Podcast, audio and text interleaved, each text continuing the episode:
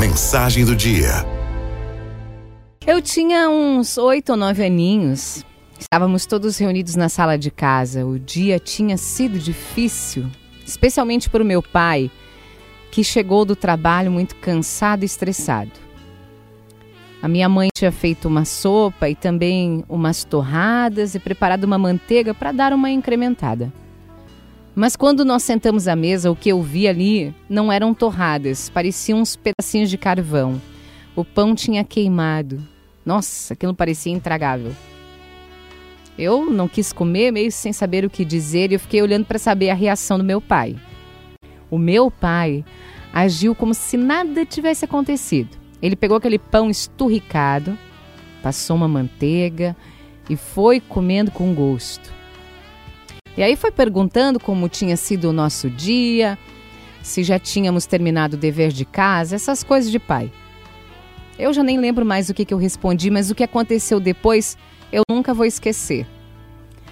A minha mãe olhou para aquelas torradas e começou a se desculpar pela janta simples, pelo pão queimado.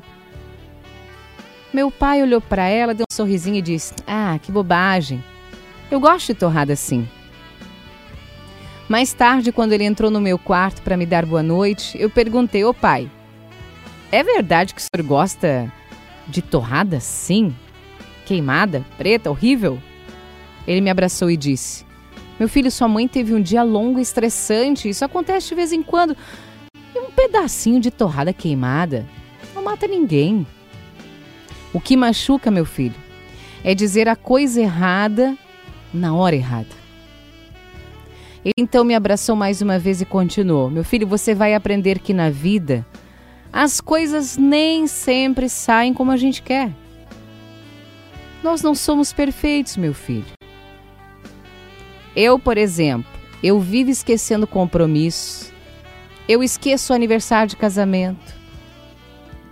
Mas com o passar do tempo, a gente aprende a aceitar os, pe os pequenos deslizes, as pequenas falhas os erros do outro. A gente aprende, meu filho, com o tempo, até a amar o defeito do outro. E esse é o segredo de um relacionamento longo e feliz entre duas pessoas.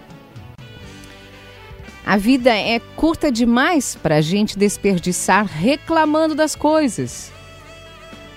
Meu filho, é melhor simplesmente amar as pessoas que só querem o seu bem e ter um pouco de compreensão com as que ainda não se deram conta disso.